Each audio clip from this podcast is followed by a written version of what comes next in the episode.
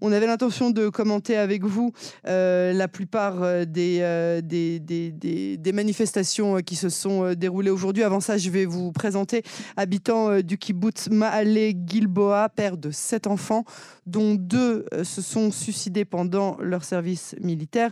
Et vous vous décrivez vous-même comme sioniste religieux et fier d'être gauchiste. Ce sont vos mots, pas les miens.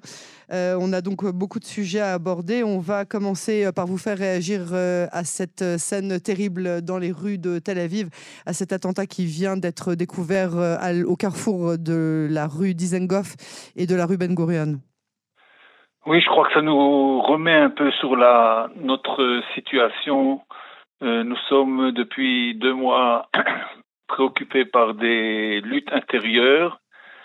Et tout d'un coup vient de nouveau un attentat qui montre que les menaces extérieures sont au moins aussi dangereuses que les menaces intérieures, mais que sans union à l'intérieur du pays, les menaces extérieures seront beaucoup plus graves. Des menaces extérieures qui sont euh, effectivement euh, dramatiques. Un terroriste qui aurait tiré euh, à bout portant sur les personnes se trouvant au restaurant Gotcha. Est-ce que vous pouvez nous raconter, en essayant de vous détacher de cet événement dramatique qui vient de se passer, la journée de manifestation, la journée de perturbation qui vient de s'achever avec votre propre regard? Oui, euh, peut-être plus que la journée, je vais peut-être parler de ces dernières journées parce que je participe, moi également de, des manifestations. J'étais même une fois à Tel Aviv, bien que j'habite à 120 km de Tel Aviv. Mais ces derniers temps, nous avons des manifestations dans notre région même. Euh, je crois que je peux peut-être même résumer par un, un verset du livre de l'Exode quand on présente les enfants d'Israël euh, qui sont sous l'oppression égyptienne. Alors, il y a écrit Plus on l'opprimait, plus leur nombre grandissait. Je crois que c'est ce qui se passe avec les manifestations. Plus il y a des, la police est violente, plus il y a surtout des déclarations insupportables des politiciens, euh, plus il y a de manifestations qui viennent, de manifestations, de manifestants qui viennent. Mhm. Et je dois dire que je rencontre énormément de personnes qui n'avaient jamais manifesté auparavant. Ils viennent de tous les bords politiques, de droite, de gauche. Je vois de plus en plus de kipotes, énormément jeunes. J'habite moi-même dans la vallée de Betchean. C'est une vallée, c'est une région où il y a des kibbutzim religieux et non religieux, des moshavim. Et aux manifestations, on voit des représentants de tous les, de tous les bords, de tous mhm. les villages. Et je crois que c'est, pour ça, ça c'est encourageant. Euh, que le, le, peuple finalement, euh, on dit souvent, surtout pour nous Français qui ont qui avaient l'habitude de, sortir à pour n'importe quoi une manifestation. Moi, je suis encore, j'étais encore en France pour les, les, les événements de mai 68 je voyais qu'en Israël, pour faire sortir les gens à une manifestation, c'était toujours très difficile. Et puis là, on, voit que, énormément, énormément de personnes ont décidé, là, ça suffit, il y en a ras-le-bol. C'est d'un côté. Euh, Gilles, vous vouliez aussi euh, nous annoncer une nouvelle un peu exclusive. Euh, vous avez initié vous-même une rencontre avec le président israélien Yitzhak Herzog. Alors racontez-nous un petit peu ce qui s'est passé. Bon, mais d'abord, c'est pas moi qui l'ai initié. L'initiative, c'était de Yael Shevach, qui est une habitante de l'implantation Chavad Gilad, une implantation au cœur de, du Chomron, mère de six enfants, dont le mari a été assassiné il y a cinq ans par un terroriste. Et sous son initiative, nous avons été reçus par le président Herzog. Nous, ce sont des personnes qui ont perdu enfants, maris, parents à l'armée israélienne ou assassinés par des terroristes palestiniens.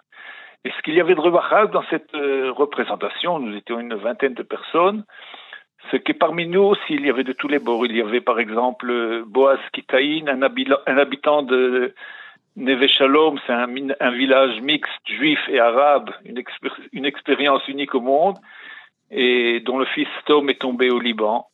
Michal Grossman, l'épouse de l'écrivain célèbre David Grossman, mm. mère de Nouri, qui aussi est tombée au Liban.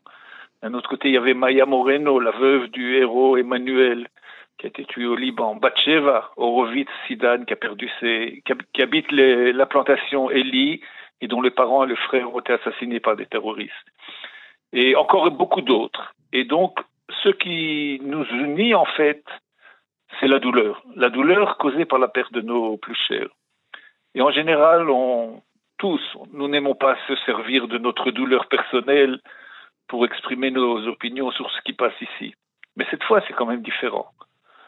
Parce que nous, sommes, nous avons tous l'impression qu'on est vraiment au bord de la guerre civile. Et que ça ressemble beaucoup aux années qui ont précédé la destruction du second, temple. L'ambiance, les, insultes, le, climat, le climat est très très lourd. Et alors on a décidé d'aller chez le président, on a demandé au président Herzog qu'il nous reçoive, d'abord pour euh, exprimer notre soutien aux efforts incessants qu'il fait pour trouver un compromis qui sera acceptable aussi bien par l'opposition que par la majorité, par, euh, par, euh, Yariv Levin et par les dirigeants des manifestations. Et mais pour arriver à ce compromis qui soit acceptable, il faut faire une pause. Une pause aussi bien du côté de la législation que du côté des manifestations. Baisser le niveau des flammes. Alors, ah, ah, euh, oui je, voudrais, je voudrais vous, euh, vous, interrompre un petit instant pour euh, évoquer en quelques mots le discours qu'a fait il y a moins d'une heure le président de l'État, Yitzhak Herzog. Et, et, je voudrais avoir votre, votre réaction. Yitzhak Herzog qui fait un discours vindicatif pour la première fois depuis les dix dernières semaines desquelles ont été annoncées la réforme. Il parle d'un jour de cauchemar, d'une vraie catastrophe. Il affirme qu'il travaille pour le peuple d'Israël et que euh, il entend de toutes bords des gens qui lui demandent de faire, de mettre tous les moyens en place pour que ça s'arrête. Il affirme qu'il n'abandonnera pas euh, et que ça fait dix semaines qu'il y travaille pour maintenir la démocratie. Il affirme aussi que son programme, on l'entendra de lui-même, et qu'il ne faut pas euh, se fier aux rumeurs sur des programmes qui ne, qui ne, qui n'émergent pas de son bureau, qu'il y a d'ores et déjà un compromis et qu'il y a déjà plusieurs terrains d'entente et que euh, vraiment l'écart est très très très euh, euh, faible, que les seuls gagnants seront Israël et ses citoyens, qu'il y a une infrastructure stable pour l'accord, que la valeur suprême doit rester un système juridique diversifié il estime que sinon on arrivera à un point de non-retour et qu'il euh, il demande aujourd'hui, il fait un appel euh, aux chefs de la coalition et de l'opposition de mettre leur ego et leurs intérêts politiques de côté, que la, responsabilité est sur leurs épaules, que ce soit euh, sur celle de la coalition et sur celle de l'opposition et que l'histoire les jugera. Il appelle donc pour la première fois à l'arrêt de la législation. C'est la première fois qu'on entend de la part du président Yitzhak des mots de cette teneur un premier discours euh, vindicatif, je le disais, euh, avec euh, un, contexte dans lequel le Premier ministre ben Benjamin Netanyahu pardon, est d'ores et déjà arrivé à Rome. il il n'est donc pas présent. Il fait une, allocution de quelques minutes depuis la synagogue de Rome où il annonce qu'il est ravi de, toutes les initiatives, notamment de celle du président, du président israélien Yitzhak Herzog. Qu'est-ce que vous, vous avez comme réaction vis-à-vis de, de, ces deux allocutions, et notamment sur celle du président Herzog ce soir? Bon, ben, je crois que le président a fait preuve d'un courage et d'une volonté qu'on a très rarement vu chez les présidents d'Israël. Euh, et je crois qu'il était assez habile. Je vous ai dit qu'il a, il, vous avez traduit qu'il a demandé la session, une pause sur la législation. Il n'a pas exactement, il a dit arrêtez les lois qui sont maintenant en cours et venez avec d'autres propositions. C'est-à-dire, maintenant, euh, nettoyez la table de ce que vous avez et proposez autre chose. C'est-à-dire qu'il n'a pas dit il ne faut pas arrêter, parce que je crois que tout le monde est d'accord, ou la plupart des gens, même moi, je suis d'accord qu'il faut des réformes. C'est évident que tout, euh, système judiciaire a besoin de réformes. En Israël, il y a des lacunes exactement mais les réformes, ce n'est pas c'est pas une révolution.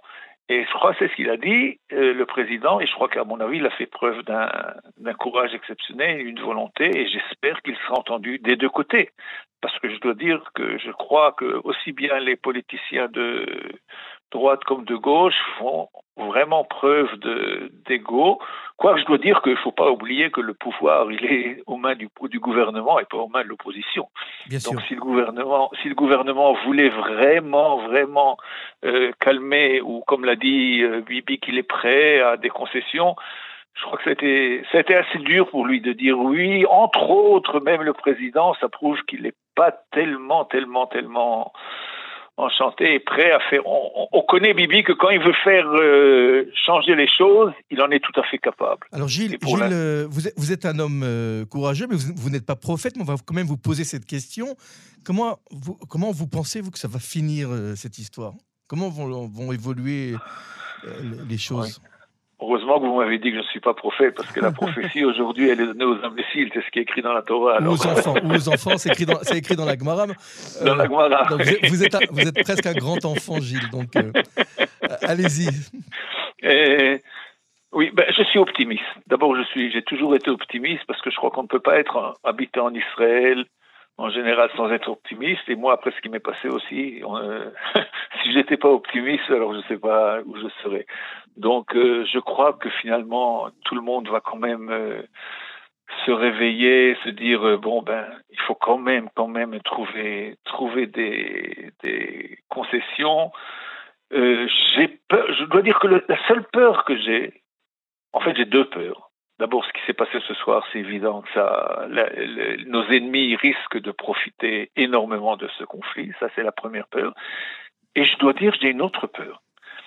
C'est que certains membres du gouvernement puissent profiter de la situation en disant, vous savez, en Israël, il y a, il y a une devise, quand on est dans la catastrophe, on est toujours unis. Et mmh. maintenant, donc, on n'est pas unis. Alors, Ce qui historiquement n'est pas faux. Ce qui historiquement n'est pas faux. Oui, c'est oui, mais le problème, le problème, c'est que il y a des gens qui disent bon, ben, on va chercher on va chercher l'union en, en, en, provoquant une catastrophe. Mm. Et c'est ça qui me fait très peur. Ça, je dois dire, ça me fait très peur, surtout les discussions. Ça peut, c'est pas, c'est pas difficile d'allumer le feu au, Moyen-Orient. Il n'y a rien de plus facile que ça.